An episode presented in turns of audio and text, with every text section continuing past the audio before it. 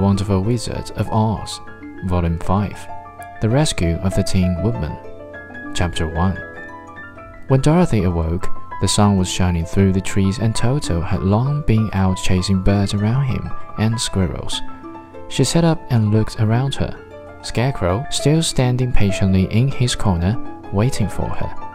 We must go and search for water, she said to him. Why do you want water? he asked it to wash my face clean after the dust of the road, and to drink, so the dry bread will not stick in my throat. It must be inconvenient to be made of flesh, said the Scarecrow thoughtfully, for you must sleep and eat and drink. However, you have brains, and it is worth a lot of bother to be able to think properly.